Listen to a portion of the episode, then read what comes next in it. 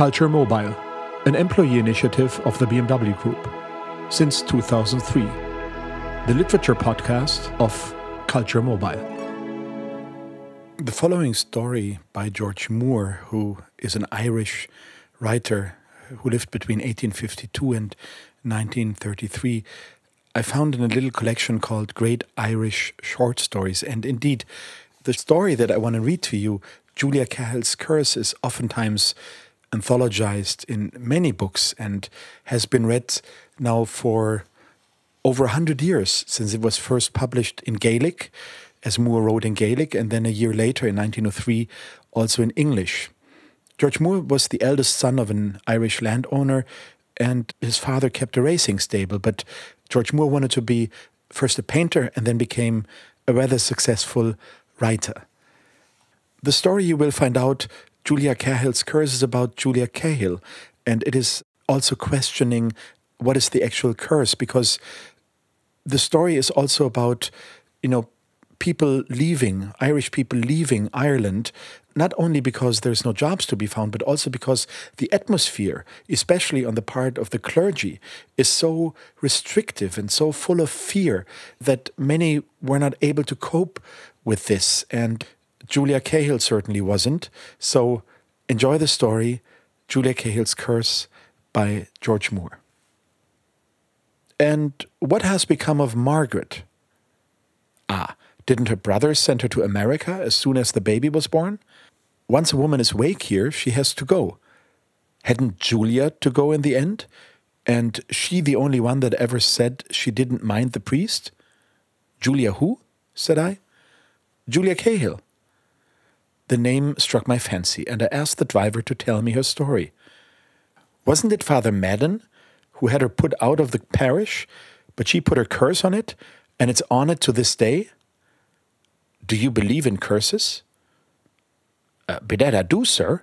It's a terrible thing uh, to put a curse on a man, and the curse that Julia put on Father Madden's parish was a bad one.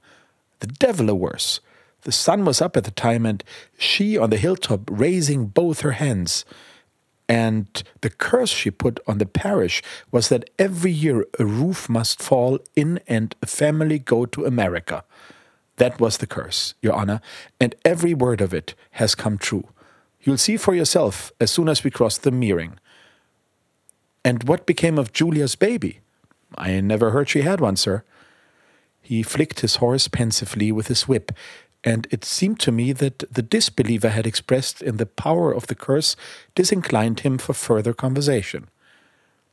But, I said, who is Julia Cahill, and how did she get the power to put a curse upon the village?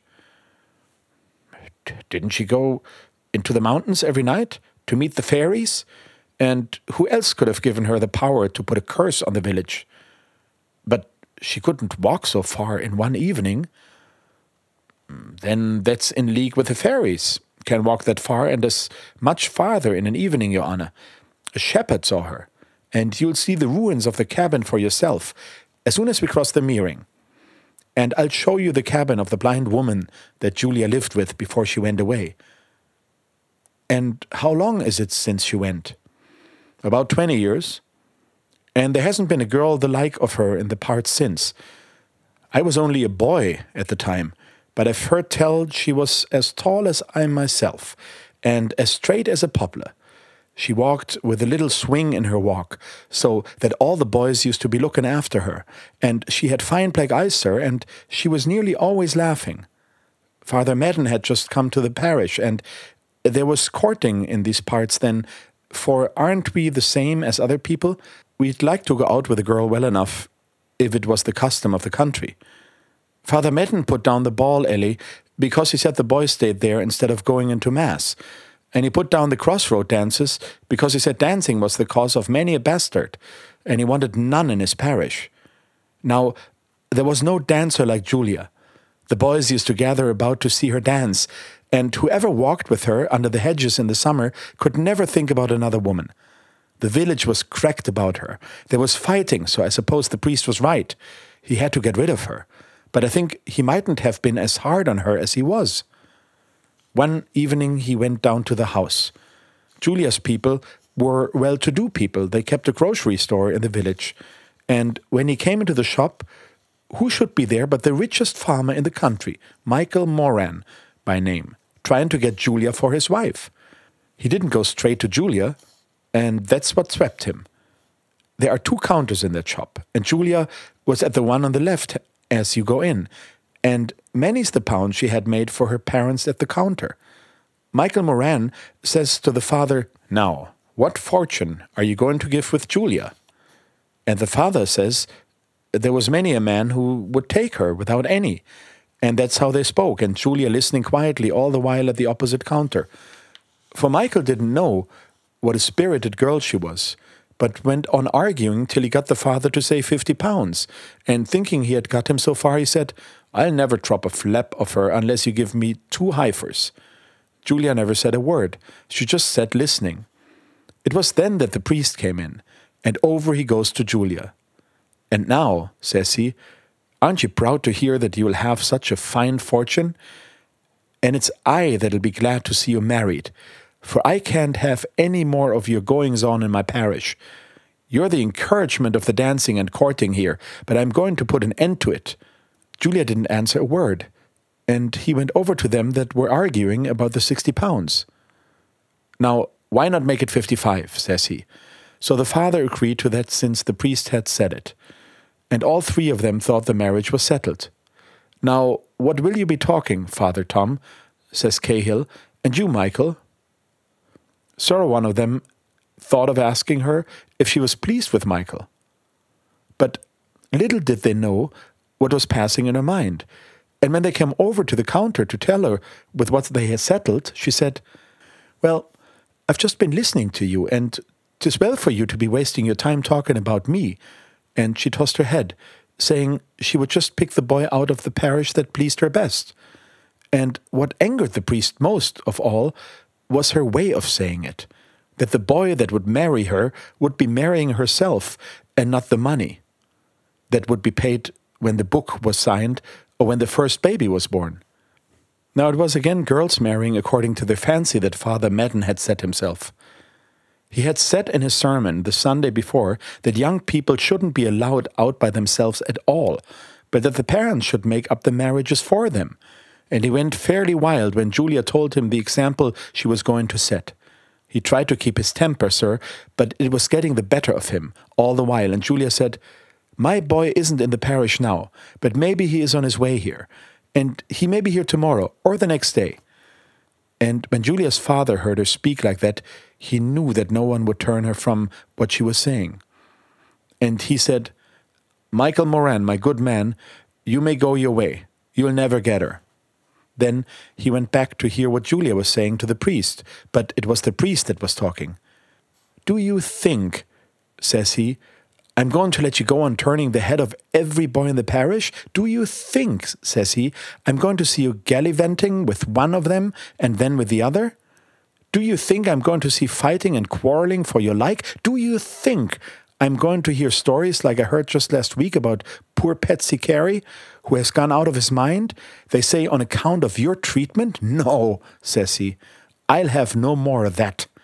I'll have you out of my parish, or I'll have you married.